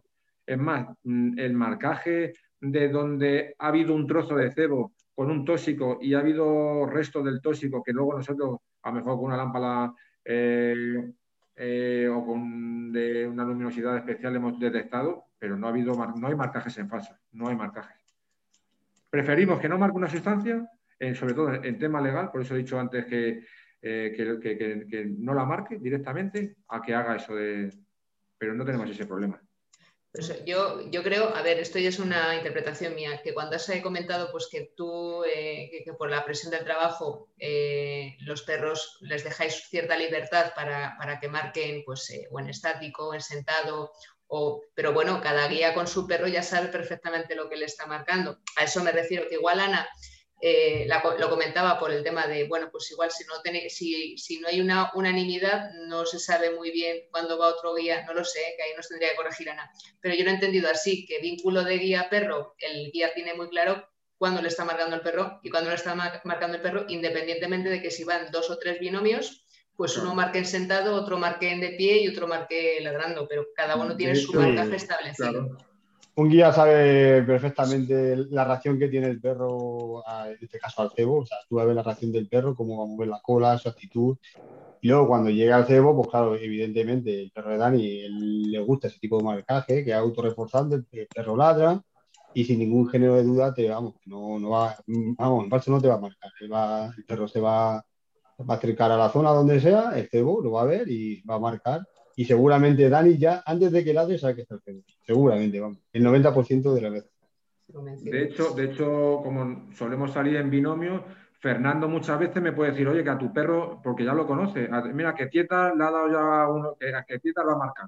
A lo mejor porque yo estoy despistado viendo pues, una señal de un lazo eh, o, cualquier historia, el compañero que va, eh, va, perfectamente. Y lo que ha hecho Fernando, yo te puedo asegurar que con Tieta, eh, con Tieta yo te puedo decir, es más, me, atrevo a decir, aunque suene un poco altanero, del posible tóxico que ha muerto el animal, por el cuadro postural, del comportamiento que tiene el perro, de la forma de ladrar, de la forma de acercarse a ese animal. Si ha muerto por un tiro, si ha muerto por, un atropello, si ha muerto por un eh, tendido eléctrico, si mm, el tóxico era un, carbamato o era un fosforado, si el cebo era con potera de, o anzuelo de pescar, porque la descomposición no es la misma eh, en el animal. Y todo eso, a base de lo que dices tú, de ese binomio, de esa de horas y horas y horas de observar al perro, mm, es que luego se hace algo instintivo, intuitivo, vamos, eh, eh, en el guía. Nos acaba de decir Ana que ahora mismo ya lo tiene más claro, o sea que igual era por lo que te había comentado yo, que, al no tener un marcaje todos los perros igual, sino que lo decidís binomio perro-guía, pues eh, ahí podía venir un poco la confusión, pero ya nos ha dicho que a, eso se, refería y que solucionado, que ya lo tiene entendido, que genial.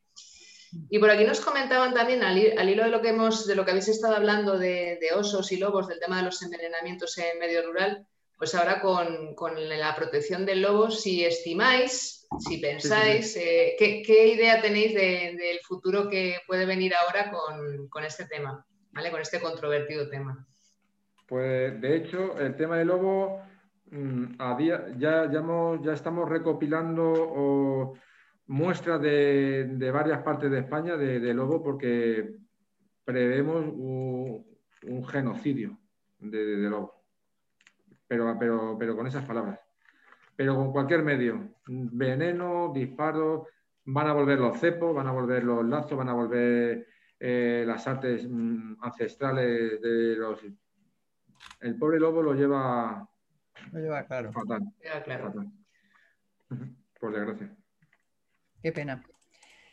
Eh, no tenemos por ahí ninguna pregunta más en el chat. No, pero yo tengo, yo tengo una, o sea, y esta ya sí que es mía personal, eh, el tema de lazos, porque a mí me ha tocado, a mí me ha tocado también recoger lazos mm, de perros cuando, cuando hemos ido por el campo, hace años, ahora ya no me ha tocado ver tantos, pero cuando entras, eh, cuando, claro, aquí las fincas, por ejemplo, no están todas valladas, no sé cómo pasará aquí, cuando digo aquí es La Rioja, pero me imagino que como La Rioja pasará en 50.000 sitios, que habrá fincas eh, que son de alguien, pero nadie sabe quién es ese alguien, por las que pasamos perros eh, y personas en un momento dado, porque hay senderos, vías de paso, servidumbres y tal. Y, bueno, pues de vez en cuando te encuentras con lazos puestos. Eso se puede, al ser una finca privada, se puede denunciar, no se puede denunciar, eh, se puede hacer, no se puede hacer. Eso es un... Yo lo mismo que te, lo que te he dicho antes, llama a 062, porque eso, ese, seguramente o esté en un coto de caza o no, eso es, los compañeros del SEPRONA lo saben. Puede ser que tengan autorización, puede ser que no, los tapos, los, lazos, si no me corrige Dani, si, me, si, está mal dicho, creo que los que son legales los ponen en una especie de tope para que si van a zorro, a zorro. O sea, que también se puede diferenciar si sabes un poco de, cómo lo colocan, si puede ser eh, autorizado o no. Pero llama al 062 y en esta en tal finca, en tal zona he visto XT o X lazos, lo que sea. Y los lazos ya te digo yo que si no están autorizados, eh, siempre no lo vas a ver y al responsable del coto cinegético pues irá la sanción si no está autorizado. Yo te diré que mi experiencia con el 062 ha sido siempre buena, ¿eh? porque con los lazos, esto ya fue hace muchos años, pero hace poquito, eh, y esto ya es también a modo personal, localizamos un jabalí muerto, que me imagino que no, era envenenado, sino que sería algún furtivo. Íbamos y llamamos y bueno, mm, nos quedamos porque era medio, o sea, estábamos en medio de nada, por así decir, con la localización. se presentaron, mm, no te voy a decir rápido porque tenían una tiradita desde, desde el puesto, pero vinieron muy, muy rápido para lo que podíamos, estar, podíamos haber estado esperando muy rápido. Entonces, mi experiencia sí es buena. Lo que no sabía es que con los, con los cepos también, eh, bueno, pues que está bien recordar que la gente tiene que llamar al 062 si tiene cualquier duda de ese tipo. Exacto, el tema, lo, creo más acertado. El tema del cepo y el lazo es más fácil. De, el, el cepo, porque lo que ha dicho Fernando, hay lazos en España, solo se utilizan tres modelos de lazo, que es el Wisconsin, el Belisle y el Collarum. Y entonces son lazos con tope, homologados y autorizados para una especie de, animales. estos serán lazos Made in, estos serán lazos Made in su casa, ya te digo yo. El Made in su casa está prohibido. Y con ese aspecto, eso es lo que Claro, eh, con ese aspecto, eh, en un lazo no, porque simplemente es, lo desactivas, le cierras y lo dejas colgado, igual, tu fotografía, tu coordenada, y ya. Con un tema de un cepo, exactamente lo mismo lo coordenada, fotografía, vídeo de cómo se desactiva con un palito y llamas a, a sentido. Me has dicho que es en La Rioja, ¿verdad? Sí. En La Rioja encima tienes a uno de los mejores oficiales del Seprona que hay en España. Hace poco hemos estado haciendo un caso nosotros en la zona de Anguiano. Sí, y, y, la verdad es que, es una zona y hemos tenido bastante eh, casos de, pillar a envenenadores eh, allí. Pero bueno, que con tema de lazos y cepos es mucho más fácil. Desactivarlo sobre todo. Y sabéis que cuando hay un lazo eh, hay una señal de autor, una forma de, actuar y, no hay solamente uno. Eh, si hay un patrón mm, de, colocación y te das o pierdes un pelín de tiempo, te vas a dar cuenta que, va a ser eh, en intervalos o en muy, muy parecidos. Y la forma de ponerlo es muy parecida. Entonces, pero lo que ha hecho el sargento es llamar a 062, si no va a los compañeros, va a gente medioambiental y, fuera. Pues aclarado para todo el mundo, ya lo tenemos todos claro. No, a mí me habéis dejado preocupada porque aquí estoy rodeada de coto de caza y todo sin vallar y, la pregunta, eso que has dicho de que hay, hay, lazos legales me deja muy preocupada. Hay lazos legales y hay trampas legales. ¿eh? eh sí, sí, sí, sí, Hay lazos legales, ¿por qué? Porque, porque están homologados homologados eh, y testados, sobre todo para el tema de cánidos. Eh, la mayoría son para cánidos. Son, y jaulas trampa igual, son jaulas homologadas para una serie de, de animal que, aunque entre otro puede salir de esa jaula trampa. Joder, pues, pues entonces nada, o sea, lo que tenemos que tener mucho cuidadito, vamos, está claro, pero preocupa, preocupa un poquillo el tema. Y es que las zonas, las zonas urbanas rurales, somos, estas son muy complicaditas, desde luego. Eh, una pregunta, eh, Dani, los perros por descontado, bueno, no lo hemos comentado, pero vamos, creo que queda clarísimo que los perros trabajan sueltos. Sí, eh, independientemente que, quieras por seguridad o por confianza, sobre todo en registro de interior de una nave, de llevarlo con tu correa, o por ejemplo que tenga el señor dentro de la nave o una paridera, una paridera de ovejas y que el perro pues, no vaya a ir a o no vaya a provocar un, un ataque hacia, hacia el ganado, que normalmente no pasa, pero por comodidad lo puede llevar atado. En campo abierto, pues no es nada más bonito y más práctico que llevar con el perro eh, suelto. Es que te va a batir muchísimo más terreno, eh, va a trabajar mucho mejor, el perro va a ir mucho más alegre y date cuenta que nuestras jornadas de, trabajo, lo normal de un día normal, normal, normal, son 6-7 horas sin, sin parar con el perro. Entonces dices tú, atado, limita mucho al perro y sobre todo al guía. Y si el guía está mal, el perro no va a trabajar.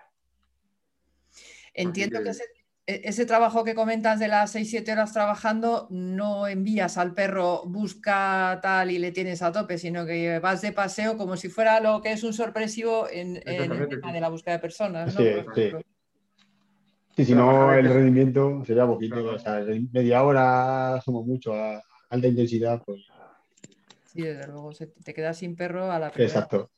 Date cuenta que nosotros, nosotros, hacemos eh, búsquedas muy similares a cuando se pierde una persona. Ha aparecido algo en una zona determinada y, desde ese punto, desde ese punto inicial, se hace la batida. Eh, no, cuando se pierde una persona, pues ha ido el coche aquí, se ha dejado y ha ido andando para arriba. En este caso lo mismo, ha aparecido un animal o un cebo aquí, pero en este caso es el perro el que decide dónde va por las emanaciones que, le vengan.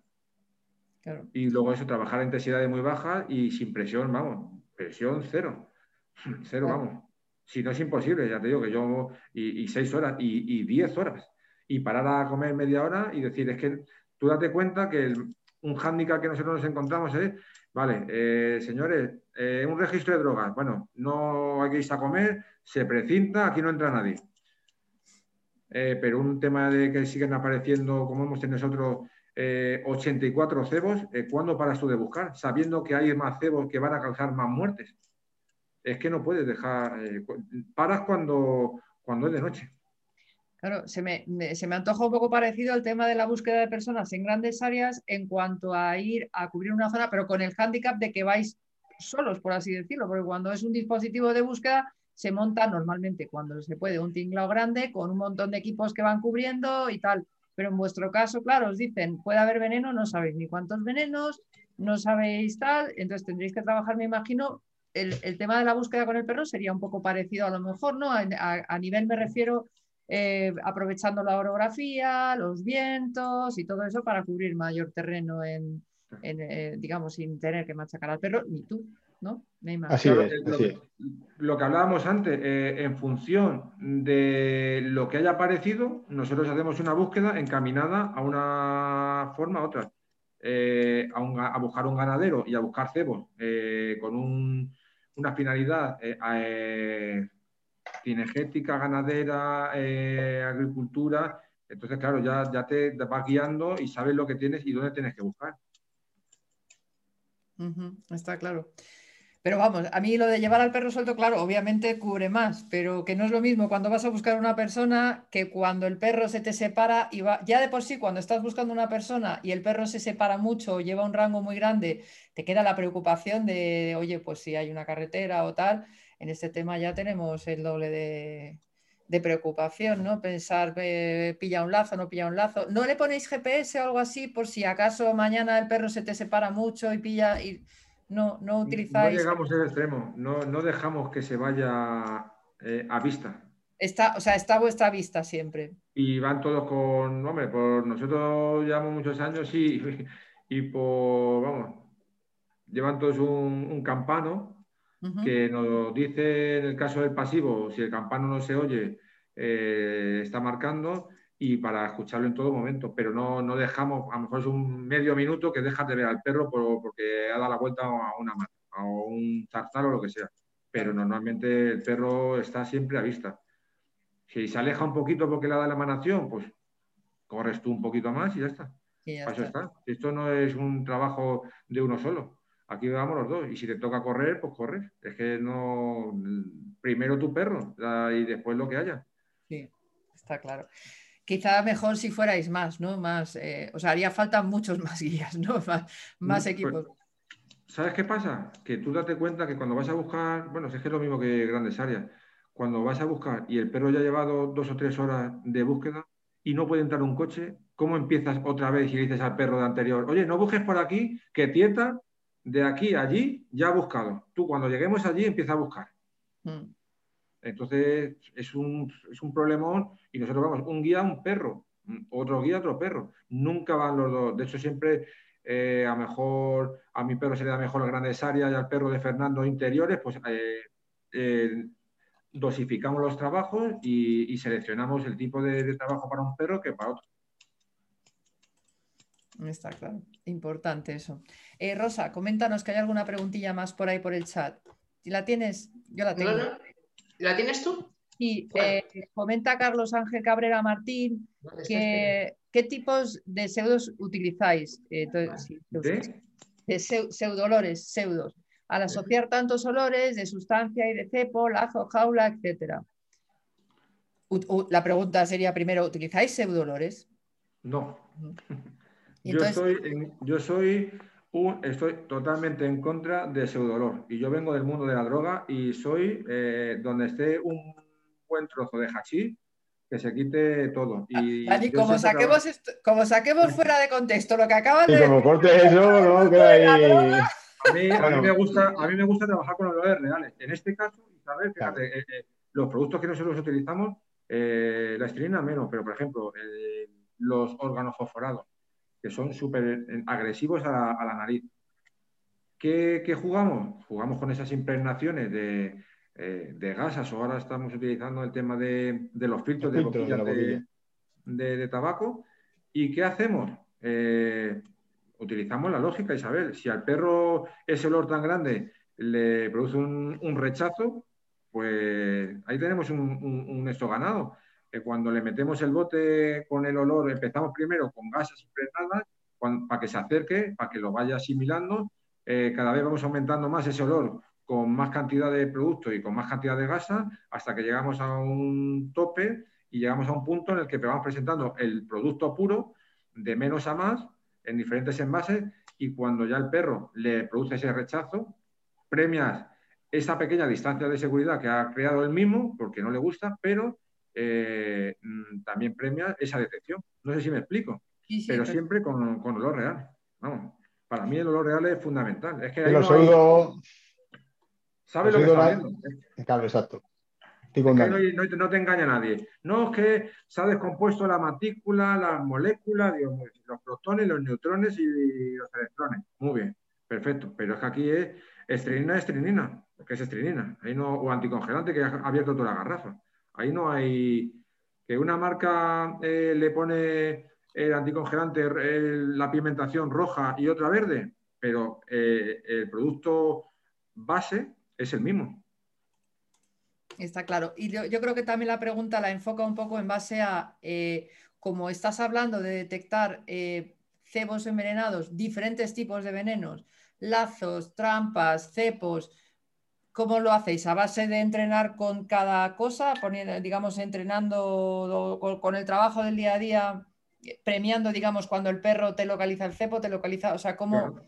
Eh, así, ¿no? Recuerdas en el momento, es un es mm. cuando tienes una serie de, por lo que estamos hablando antes, de 15 cepos, pues encadenas ese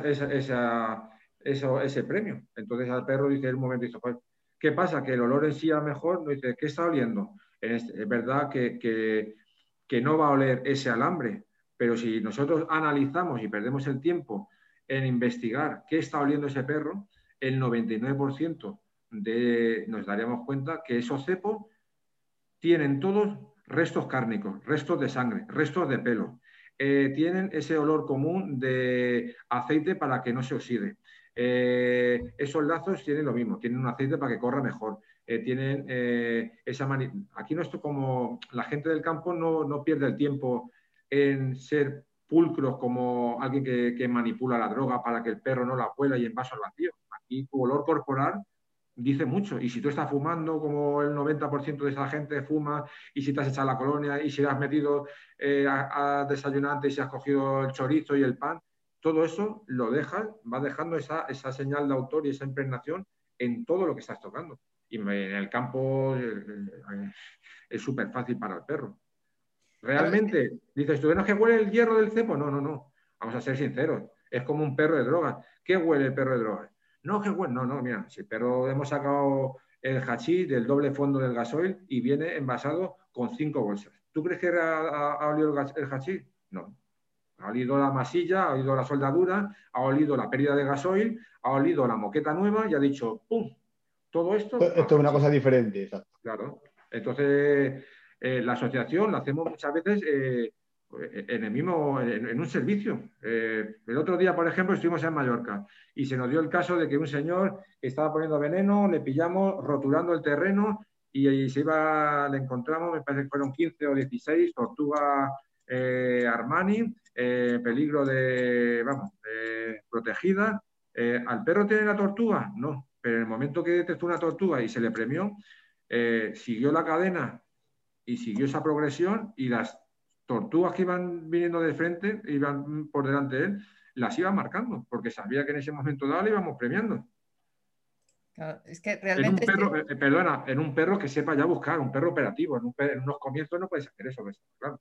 Eh, estamos hablando de perros ya con una experiencia y con un nivel que dices tú, que sabe asimilar en un momento dado y dices, joder, me gusta lo que, lo que ha hecho ese perro, voy a remarcar, voy a, capturar esa, esa acción.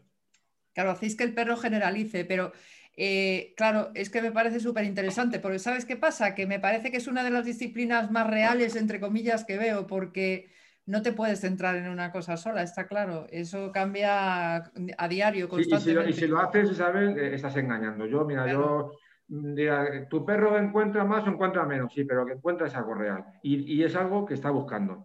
No voy a poner excusas ni dejar de poner excusas. Mira, que pasa por delante de, un burro y no le da el olor, pues me parece muy bien. Igual que pasa por delante de una persona Hay que, hay que analizar luego el por qué. ¿Por qué no encontrar el burro? Mira, porque venía el, aire de no sé qué, o porque el perro tenía sinusitis, ¿yo qué quieres que te diga? ¿Pero ha encontrado lo que está buscando? Sí, no, pues vamos a analizar eso. Nosotros perdemos muchísimo, muchísimo, muchísimo tiempo en plantear los ejercicios de, búsqueda. De si hay aire y hay árboles y, si va a tocar el aire cuando vengan las partículas y va a chocar en las ramas y en vez de marcar en el suelo va a marcar encima de las. Pues, pues no, hay que cambiarlo de sitio. Que si hoy hace más calor y se ha descompuesto antes el pollo, que si el chorizo ha goteado en el suelo y va a marcar antes el chorizo o la panceta del suelo que lo que está colgada. 200.000 planteamientos que tienes que tener claro, leer al perro de cómo ha actuado y luego en el campo saberlo interpretar. Interpretar, porque me imagino además, claro, lógicamente no os importa, sino que más vale que haga eh, falsos positivos en cuanto a que, pues eso, que, mañana si se encuentra, yo qué sé, una, un objeto metálico en el suelo, seguramente pues te lo va a marcar o lo va a señalizar de alguna forma, tú te vas a dar cuenta, pero para eso estás tú, para decir, perfecto, muy bien. Claro, para interpretar. Mira, yo, yo he tenido caso de, estar hablando con los compañeros de Seprona y irse tierra de pronto, soltar el rodillo y, verlo despacito, investigar una zona, uy, qué, qué raro y levantar un alcornoque del suelo y haber un rifle de, un furtivo. Es decir, pues, pues, ole, ahora te premio eso, te premio el que has buscado, te premio ese interés. Eh, nosotros hay veces, o yo siempre lo digo en drogas, eh, yo no solamente premio que el perro encuentre droga, premio esa metodología de búsqueda que está el perro. ¿Por qué? Porque lo ha hecho bien. Y al día siguiente el perro va a salir a buscar. Mm. Y el tema del veneno, mira, hay una frase que dice de, un, el hombre ya se murió hace muchos años, que dice que nada veneno, todo es veneno, la diferencia está en la dosis. Eh, puedo matar con 14 paracetamol un gato, eh, puedo matar con, con anticongelante, puedo matar con, con diazepam, con, con vinagre, ¿Qué, es veneno? Lo que tenga yo en la mano. Ahora yo utilizo, pues eso, paracetamol machacado, rodenticida o, o el herbicida de, que más sobrado de, de, los rosales o el fertilizante del olivo. No tenemos aquí unas pautas y no sabemos exactamente, tenemos una orientación, una estadística, una casuística que dice, pues mira, en España eh, la esterina se utiliza un 60% y, el aldicar un 90% y no sé qué, un 20%. ¿Vale? Pero no es seguro. Depende de la zona, depende de la orografía, depende eh, la persona. Vamos. A los cachorros, ¿cómo les empezáis a trabajar? Por curiosidad, eh, porque empezáis, me imagino, cuando son muy pequeños, ¿no? Jovencinos, jovencinos. Nosotros ya cada día. No, hemos empezado con ninguno con cachorro, ¿verdad, Fernando? Ah, no. Pero no, no, no, casi todos son perros pero bueno, eh, en Galicia sí, en Galicia sí que ha sido un cachorro el compañero. Y sí, bueno, pues bueno, eh, lo que nos ha ido mostrando el compañero, pues bueno, pues un poco rechazaba comida eh, y una serie de pautas que luego, pues bueno, pues vienen bien cuando ya es adulto, por el hecho de eso, de que ve algo en el campo, una salchicha, y que no vaya a comérsela, que la rechace. Entonces, desde cachorro, eso se lo, se lo él le enseñó, pues, eso, el tema de igual, dejar en una, en una en una sala con muchos conejos para que, bueno, que no, que no vaya los conejos a cazarlos. un amigo suyo, exacto. Ese tipo de cosas. Es curioso, pero, pero el compañero, y la verdad que, ha dado muy buenos resultados. Hombre, claro, sí, todo lo que se le, se le enseñe de, cachorrito, pero entonces habéis estado, habéis trabajado siempre con perros ya adultos. Adultos, exacto. ¿Y, cómo empezáis? ¿Les introducís, eh, claro, antes de llegar a toda esta generalización que estamos hablando, les introducís en venenos, me imagino, en, algún tipo de veneno para iniciar, digamos, las, ¿no? En lo que es el entrenamiento, para que realicen la asociación y todo eso. Nosotros lo que perdemos muchísimo, o yo por lo menos pierdo muchísimo, muchísimo tiempo en, en crear un vínculo más, más allá de lo normal. Yo ahora con, Mora, no sé, ¿cuándo, ¿cuándo, vino Mora, Fernando? Eh, hace cuatro meses. tres, cuatro meses, sí, por ahí. Cuatro meses. Y yo llevo cuatro meses, he empezado hace un par de semanas a trabajar con ella en modo real, pero pierdo muchísimo tiempo con tema de vínculos. Tietar le pasó igual. Tietar encima vino de otra estrategia de veneno de la Junta de Extremadura, ya venía un perro tocado, ya venía un perro con sus defectos, con su vicio de otra persona, pero para mí es fundamental ese vínculo, ese vínculo que me, que me hace leer luego al perro y, y, me hace estar alerta en, cada situación. Y luego eso, meter los tres productos que nosotros tenemos pues, como estrella o como más usuales en España, primero con una asociación indirecta de, algodones, gasas y, y, ahora el tema de las boquillas de, o los filtros de, tabaco y luego presentando lo real. Y luego trabajamos un lado, por un lado eso y luego por otro lado trabajamos eh, el, tema de, la comida. La comida eh, solamente come por nosotros, eh, come cuando nosotros decimos, come de su plato, le intentamos dar a los compañeros de que vamos a salir siempre juntos con su pienso, no hay premios extras de salchicha ni de ningún tipo de cárnico y, vamos, mm, creando un vínculo muy grande y, fomentando sobre todo el tema del juego con el rodillo con la pelota, que sea más atractivo el romper un rodillo que el comer un trozo de salchicha. Sí, ahí también necesitáis perros importantes, ¿eh? porque luego hay perros que no. Yo, por ejemplo, Tieta tiene una, Pues yo, no sé, yo a lo mejor eh, al mes puedo gastar, yo que sé, la cantidad de rodillos. ¿Por qué? Porque le dejo directamente que... Y eso le motiva más que luego ver un trozo de, panceta en el suelo. Mm. Ese instinto tan, tan grande de, destrucción que tiene de caza me, asegura que vaya más, más, que yo le tire la pelota y que la rompa y se la deja el tiempo que quiera dejársela, no perder tiempo, que, que preocuparme de ir mirando el suelo con la comida. a comer, qué interesante.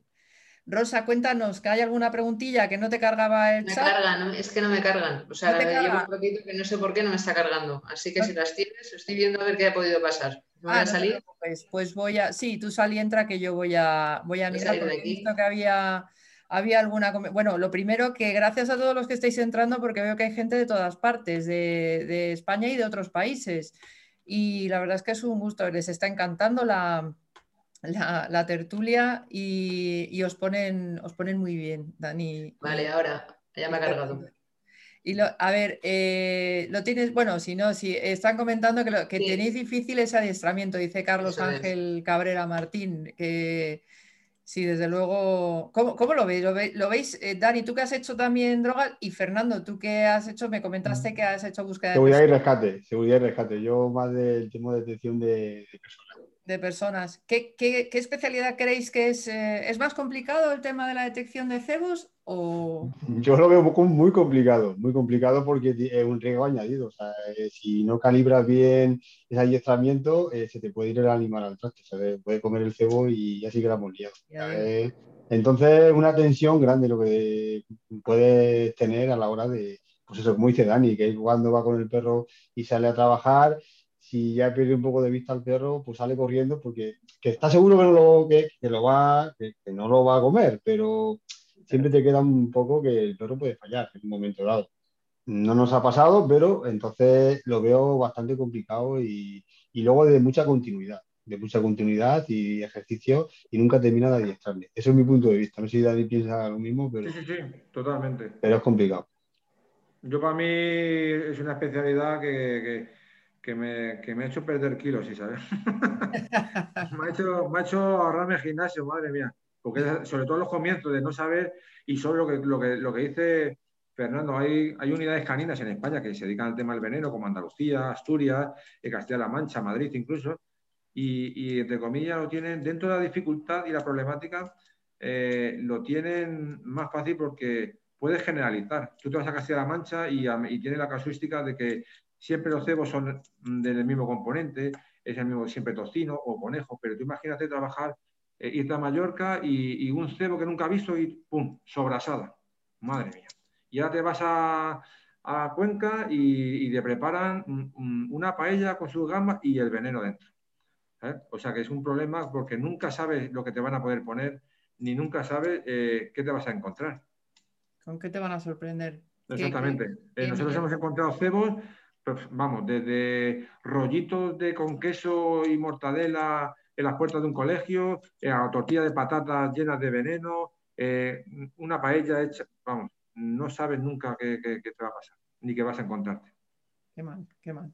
Y encima todo apetitoso, sí. Yo he conocido... Y exactamente, lo que ha dicho Fernando también, y encima todo que mm, para el perro, eh, vamos, mm, apetitoso no, suculento y, ahí al alcance de la mano que, bueno, uno de los ejercicios que nosotros hacemos o, trabajamos mucho es, es la búsqueda ciega. Nosotros escondemos un trozo de, carne y, mandamos al perro sin verlo, a ver luego si ese perro lo ha respetado, porque cuando el perro te ve es muy fácil todo. Eh, mira para atrás, voy a portarme bien, pero cuando el perro no te tiene a vista a ti, pues... La conducta diferente. Sí, se, comporta, vamos, totalmente diferente y dice, ahora mismo la puedo... Y, y llevarse un trozo de albóndiga a la boca es medio, vamos, una décima de segundo. Ya te digo. ¿Lleváis algún tipo de eh, antídoto? Si es que se puede llevar algo para, para contrarrestar si ocurriera algo en ese momento, ¿qué, qué, qué, haríais? ¿Que lleváis alguna cosa o algo? Carbón activado, yo sé. Llevamos, un botiquín en cada vehículo especial para, para el tema del veneno. Llevamos siempre sal, que es fundamental para nosotros, para hacerle vomitar. Llevamos urbasón, llevamos carbón, atropina por morfina, eh, llevamos gasas, vendajes, eh, para el tema de la diarrea, pero sobre todo para el tema del veneno, lo primero que sí se nos ha dado con nuestros perros, no, sí se nos ha dado con a lo mejor con algún perro de un cazador o con algún perro de alguien que está paseando, y lo primero que hacemos es provocar el, vómito. Y para nosotros lo más eficaz y lo más efectivo y lo más limpio es provocar el vómito con sal abrir la boca y, verter la sal directamente. La sal porque la sal compacta y te hace ese efecto de cerrar el estómago y, echar lo que va en el conducto digestivo. Hay gente que le gusta más echar agua oxigenada, rebajar con agua, pero sí es verdad que muchos, y hablando con toxicólogos y con veterinarios, muchos de los productos que utilizan para el tema del veneno son eh, o producen una, sensación de quemazón a la hora de ingerirlo. Y al tú meterle al perro esa agua oxigenada y ser un líquido, hace un efecto medio contrario que provoco que trague más y, va al estómago. No sé si me he explicado. Entonces la sal lo que hace te compacta y lo echa. Luego, pues luego carbón activo o, si, tiene, o, si tienes que, que es súper difícil porque las convulsiones que debe dar un perro o un animal con veneno os puedo decir que es espantosa. Vamos, de, morderse las patas, de amputarse, de unos dolores espectaculares. Es como si fuera un exorcismo en una película de miedo, pero, pero mm, es lo más desagradable que, te puedes encontrar y lo más, eh, vamos, te deja en la cabeza esos gritos, esos lloros, eso, esa es, espectacular, como, mueren esos animales. Y lo que hacemos es eso, es imposible coger una, vía, en ese caso, es intramuscular, o subcutánea después de, provocar un vómito y, nada. Pero sí llevamos un, botiquín siempre. Claro, si fuera un, ¿cómo se llama? Un, un mataratas, un rodenticida, ¿no? Eh, Los rodenticidas tienen una acción muy lenta, muy, muy despacita, y si lo ves, te da tiempo a ir a un veterinario. De hecho, un perro es casi casi imposible que de un solo rodenticida pueda morir, porque al afectar al hígado y o tiene el hígado, que tiene la mala suerte, que tiene el hígado muy, muy, muy tocado, o, te da tiempo a llegar al veterinario que haga, vamos, y se, suelen salvar. Ahora, los carlamatos, los órganos fosforados, es casi, casi imposible, vamos, es una media, una duración de, 5 o 10 minutos en lo, que, lo que tardan en, morir. madre mía, qué horror. Em, Rosa, eh, ¿te cargo ya? Lo tenemos, tenemos ya, sí. De Aula K9, igual esta es la que habías eh, leído tú y no me, no me, cargaba a mí. Eh, nos, comenta, nos pregunta, ¿podría el SEPRON actuar en una población donde no tenga competencia directa si en esa localidad no hay perros detectores de venenos? Esta sería una pregunta que nos ha hecho, que luego nos ha hecho otra un poquito más, más adelante, de si la formación de los perros termina cuando se jubilan. Pues sí, sí. Sí, el tema de la formación es que están continuamente, está continuamente formando al perro porque, porque hay, hay tanta, es tanta la variedad que te encuentras que, no dejas de, de, de, actualizar al perro y, o sea que continuamente información. Totalmente, vamos. A 100%, Cuando se jubilan estos perros que son tan, tan, tan activos, eh, claro, esa jubilación como, cómo está preparada. Igual la pregunta viene por ese lado, que si la formación de los perros termina cuando se jubila, ¿cómo, cómo se jubilan estos perros? Hay, hay, guías que, bueno, pues tienen facilidad, se pueden llevar a casa y se quedan con ellos. Y si no, pues bueno, pues la Guardia Civil, hay gente ahí, creo que hay los de cuatro patas está con nosotros y se encargan de, bueno, de buscar a una familia acorde con su, bueno, pues forma de ser el perro, con la familia y se va a una familia y sin problema, sin problema. Ya que sea feliz, que es lo que le hace falta al perrete, que después de tanta trayectoria, tanto trabajo, pues se merece un buen descanso. El tema que ha dicho en la primera pregunta, eh, aunque no haya perros, eh, nosotros nos desplazamos a cualquier punto de España. El único requisito que tiene que haber es que el nexo de unión entre los guías de veneno tiene que ser el SEPRONA. Lo puede pedir policía local, lo puede pedir policía nacional, lo puede pedir agentes medioambientales, una asociación del lince, del oso, del burro, cualquiera, pero tiene que ser siempre a través del SEPRONA y vamos a cualquier parte de España y gratis. Eso lo dejo claro, que muchas veces nos han dicho, bueno, ¿y cuánto nos va a costar que vengáis a Tenerife? Nos va a costar que nos invitéis a un guachinche y a una cerveza. Eso es lo que nos va a costar. No, no cobramos nada y nos desplazamos a toda España. Mm. Desde luego, tela. Madre mía. Os desplacéis a toda España y, eso, y para hacer el trabajo que hacéis. Ah, es tremendo. Es. A mí me parece una pasada, sinceramente. Por ahí comentaba alguien que yo como, jefe de una unidad canina no enseñaría a mis perros a detectar veneno. yo, yo como guía o como dueña de perro me daría un miedo atroz, pero también, desde luego, me parece un tema apasionante porque es tan importante que es que, es que nos hace falta. Es que nos hace falta, es que de otra manera. Le diría, a ese compañero, le diría a ese compañero que se fuera al año 80 en España y que le dijeran que preparara un perro de explosivos. Sí, también. También. ¿Cómo ha cambiado todo, eh? Ahora todo el mundo preparamos perros de explosivos y no pasa nada.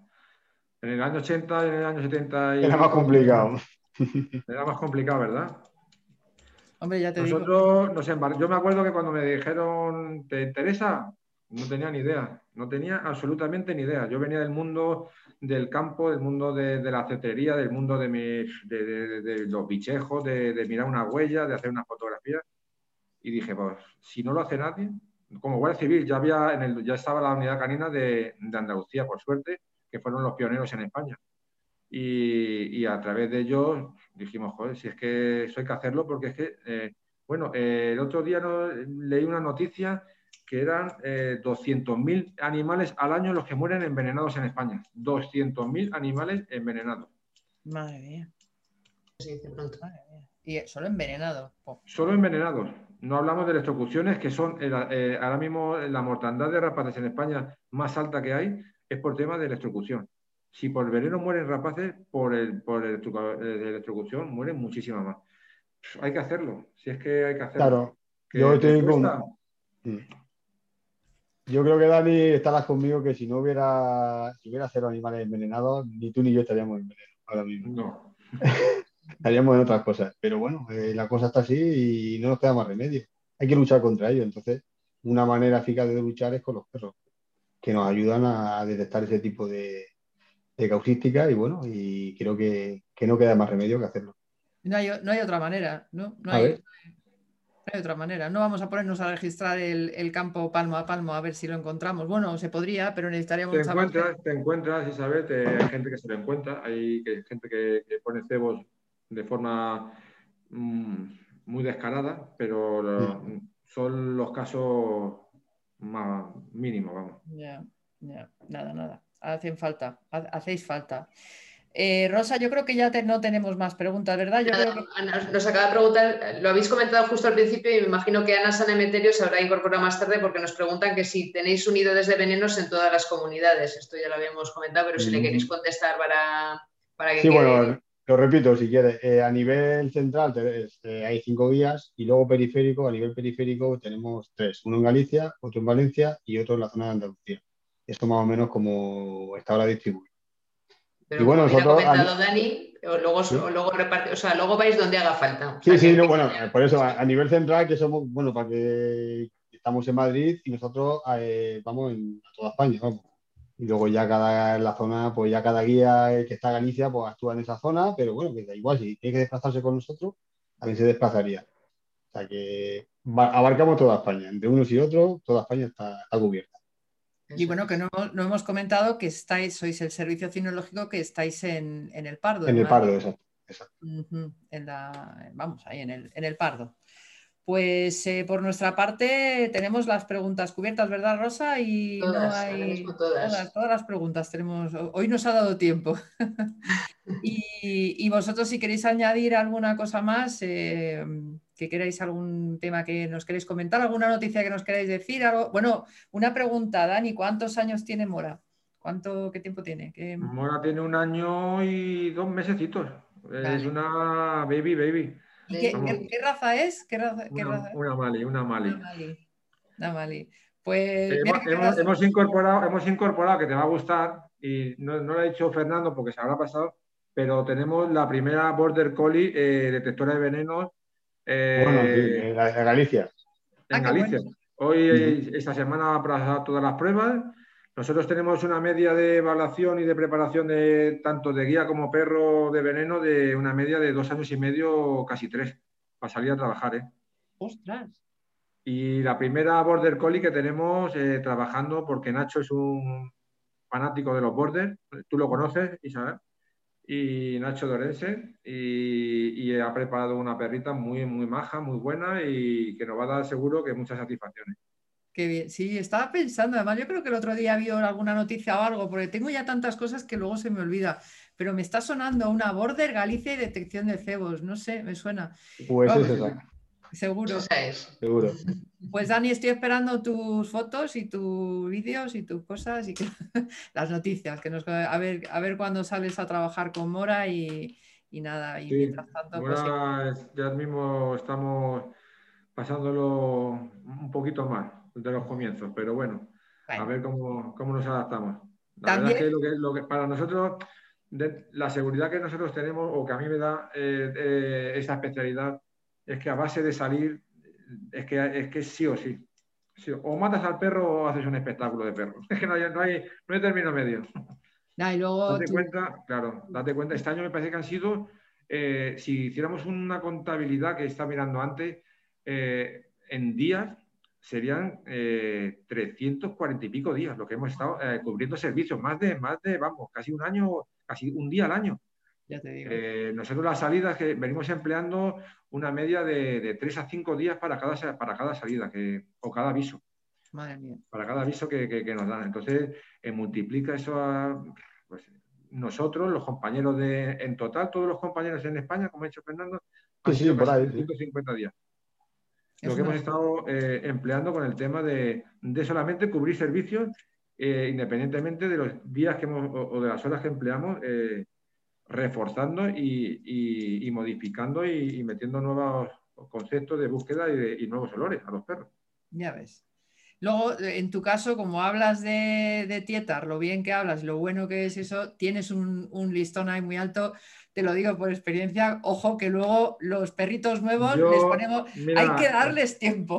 Escúchate, yo, te, yo soy sincero, yo lo hablo con, con, la familia, con mi mujer, con mis hijos, yo sé que, que tieta no hay más que uno, no va a haber más. Yo voy a tener buenos perros, pero yo sé que no va a haber, no, no, es que no va a haber, ni por la gana. Vamos, que ya te digo que eh, me pasó con mi primer perro de droga, ahora tengo a Gramo, al Springer, y dice, qué bueno el Gramo. Sí, pero no era de aquí. A ver, no, cada perro es un mundo, pero luego algunos te sorprenden y dices, yo... No, no, te sorprenden, ¿no? Eso, eso es lo bueno y, también es lo bueno que, que, esos 11 años que yo he empleado con, con Tietar, ahora en Mora va a ser meter el pendrive y decir, mira, quiero esto, esto y esto. Y esto lo quito y esto no lo quito. También va depurando, va, te vuelves un poquito más exigente. Pues esta mañana, por ejemplo, comentábamos con, eh, estamos haciendo un ejercicio y... Eh, no sé si estaba Fernando, estaban nosotros dos compañeros, y me dice, joder, es que, ¿cómo esperas a ladrar? Digo, es que fíjate, estoy ya premiando al quinto ladrido, porque el quinto ladrido es el cambio de entonación que tiene la perra del lloriqueo, del tonteo, a soy un, a un ladrido serio y con una sustancia quiero que me marque cada vez que escuche ese ladrido va a detectar esta sustancia. es, que tú has aprendido, por eso te digo luego, a poco que te caiga un buen perro y que tú ya tienes una experiencia bestial, pues, pues es que todo ese bagaje lo va, lo va ganando también el nuevo perro. Por eso te digo. Pero vamos, que yo estoy... in love con Tietar, eso es, vamos, para mí. No, pero además es lógico, o sea, cada perro tiene su, su, historia. Yo, es que yo también pensaba como tú, ¿eh? Y luego, mira, me ha cerrado la boca un perro, así que no, es así, es así. Y luego. Bueno, a ver, siempre serán los que son. O sea, eso siempre tendremos nuestro perrito especial, ¿no? Y bueno, y, de, hecho, Tieta ya tiene su sitio en el salón y, lo que estábamos hablando, a mí me sorprendió, mm, vamos, fue de casualidad, de, venir de un servicio, de quitarle un tumor de casi un kilo eh, después de hacer un servicio y dejarlo en casa y, decir, pensando que decir, ya veas tú qué hace Tietar con un Yorkshire, con un montón de bichos en casa, la que va a liar. Llegar, más, por, será por, la verdad. Es un perro alfombra, no, es, no hay perro, digo, esto no es cierta, es la anestesia que todavía es, una pasada. ¿Cómo cambia? ¿Cómo sabe que en el campo es, no tiene hora y en casa es, totalmente inadvertible? Pero cuélgate tú también la medalla, eso también es cosa tuya y de tu familia, en serio. Nosotros, yo siempre digo que un buen día lo hace eh, las horas que eches con tu perro. Nada pues más. eso, pues eso. Y lo has hecho el perro, bien. Eh, el perro puede ser bueno o malo, pero si tú no le pones ganas y interés y echas horas, siempre va a faltar un poquito. Pero bueno, nosotros tenemos esa suerte de que hacemos lo que queremos y trabajamos en lo que nos gusta, así que. Pues mira, qué gozada. Pues, pues, Rosa. Nos han, dejado, nos han, dejado, una última pregunta que puede ser interesante. Eh, así a última hora, nos ha metido aquí. Si un envenenador ya ha retirado cadáveres y los cebos ya han desaparecido, ¿el perro detecta residuo en la tierra? Eh, nos piden, sí, ¿no? Pues mira, eh, contesto yo, Fernando, si no te importa. Sí, contesta, contesta tú. Sí, Que no, ha hablado, que no habla apenas, que yo pero vale hablar. Estar sin ninguna duda, vamos. Eh, el protocolo de actuación que tiene la recogida de veneno, tanto de cadáveres como de, sobre todo de cadáveres, exige que aparte de levantar el cadáver, levantes al menos 5 centímetros de la tierra que hay debajo de ese, cadáver. ¿Por qué? Porque la descomposición lo que hace es eh, dejar eh, en, la, tierra esos residuos de, la toxicidad. Entonces, eh, de hecho, muchas veces hemos cogido a gente porque también son listos y por la mañana tempranito ponían su cadáver, su cebo, perdón, lo retiraban por la noche, pero no jugaban con los fluidos gástricos ni los fluidos corporales que desprenden en esos vómitos eh, esas hemorragias que a lo mejor salen por el recto y, a través de esas señales no perceptibles para nosotros, pues hemos dado con la, gente, hemos dado con la gente. Y ahí doy un detalle para los malos que nos estén escuchando. ¿eh? que por mucho que quiten cadáveres, siempre hay un fallo. Y en el tema del veneno dejan muchísimos fallos. Esa, eh, vamos, moscas, insectos, toda la entomofauna que hay, eh, que no se molestan en recoger y la tierra sobre todo deja muchísima, eh, muchísimo, muchísima señal olfativa para nuestros perros, con esos tóxicos. ¿eh?